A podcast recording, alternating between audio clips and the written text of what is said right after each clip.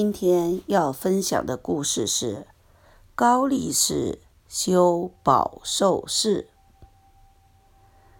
在唐朝的政治史中，藩镇与宦官是被重视的两个大问题。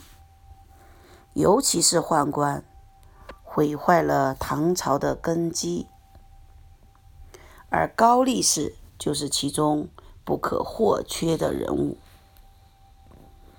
唐玄宗在位期间，是宦官的权势由弱转强的关键时期。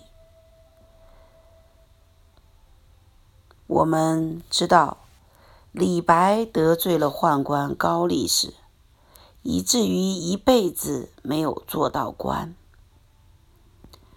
而高力士这位唐玄宗面前一等一的大红人。是怎么样成长起来的呢？高力士本姓潘，在小时候与同伴金刚两人一起到宫里当宦官。当时的武则天看高力士聪明伶俐、巧侠过人，则派他担任一些打杂的工作。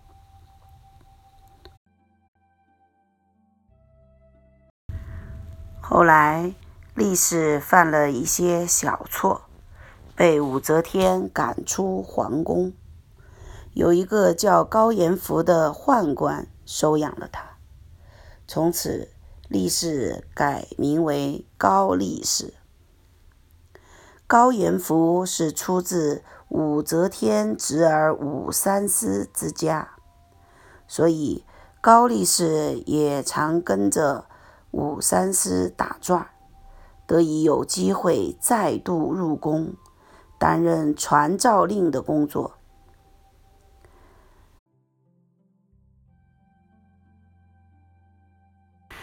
当唐玄宗还没有当皇帝的时候，高力士就倾心侍奉他，巴结他，因此。玄宗削平韦后及太平公主之乱，坐稳皇位以后，就提拔高力士，宦官权势开始变大。由于玄宗信任宦官，往往赐宦官为三品将军。当宦官奉了皇上的使命到地方州县去时，官吏们都争相争先恐后地巴结。偷偷地塞红包。从此以后，京师附近的田园大半被宦官买去了。但是，开元之治初期，姚崇、宋景贤相在位，尚不至依附宦官。其中有一位王毛仲。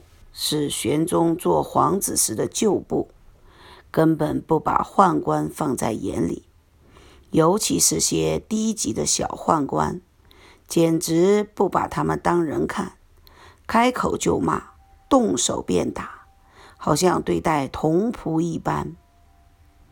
宦官们对王毛仲恨之入骨，可惜又找不到报复的机会，因为。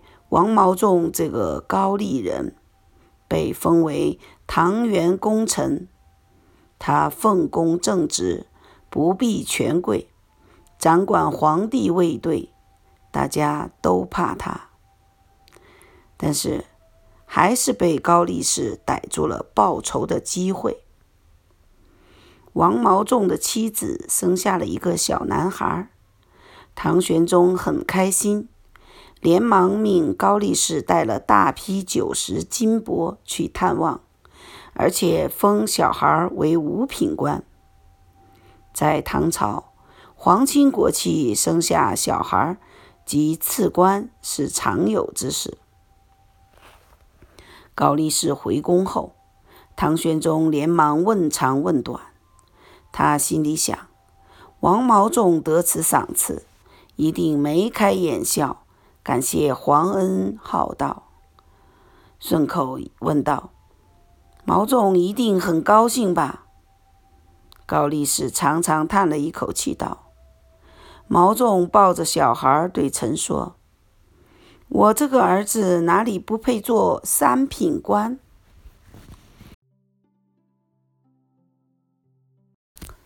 唐玄宗一听此言，勃然大怒：“这个贼人，当初诛韦后时对朕不够忠心，我是不好意思点破。现在既然说出这种话，高力士一看唐玄宗中计了，趁机煽风点火，立言王毛仲军力太强，不早除之，必生大患。最终，王毛仲被宦官谗言害死。王毛仲死后，宦官的力量又往前迈了一大步。由于四方要给皇帝看的奏章，都要先经过高力士，才能转到唐玄宗的手上。高力士因此十分生气，有些小事儿他就自作主张了。唐玄宗曾经对人说：“力士在旁边值夜，我睡觉才睡得安心。”玄宗本来又很少外出，朝廷臣子为着希望高力士在皇帝面前多说好话，无不尽量逢迎。李林甫、杨国忠、安禄山这些重臣。都对高力士巴结不已。开元初年，吕玄武担任历京师，为了讨好高力士，就把自己漂亮的妹妹嫁给了他。高力士这个宦官取得了如此如花美眷，大喜之下，帮忙吕玄武升为少卿，赐死。后来。吕玄武的妻子去世了，葬在城东。大家都知道他与高力士的关系，纷纷赠送富仪。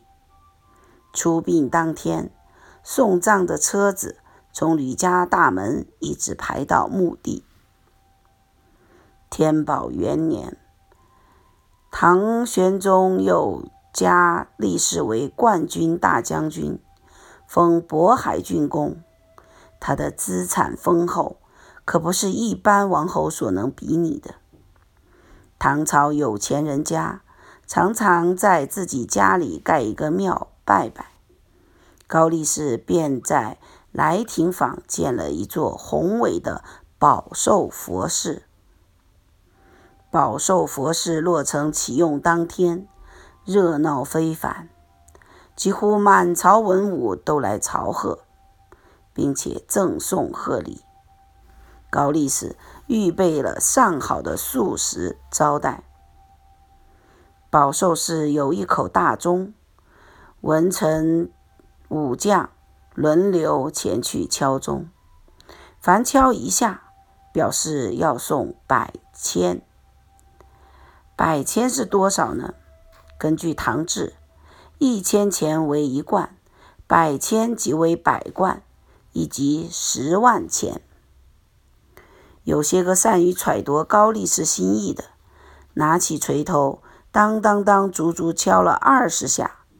旁人拍手叫好，就是敲的少的，也要敲个十下。太少了，面子不好看。敲一下钟，十万钱就飞掉了。大臣们哪来这么多钱？当然，只有贪污，那么吏治不良，唐朝就渐渐走上了衰路。不但大臣们竭力笼络高力士，唐肃宗为皇子时，都称呼他为二兄；诸王公则尊称他为阿翁，可知显赫一时。当太子婴被玄宗废去时，李林甫与武惠妃勾结，大力推荐惠妃的儿子寿王为太子。可是唐玄宗又顾虑肃宗年长，久久不能决定，连饭都吃不下去。高力士小心问道：“是不是菜不好？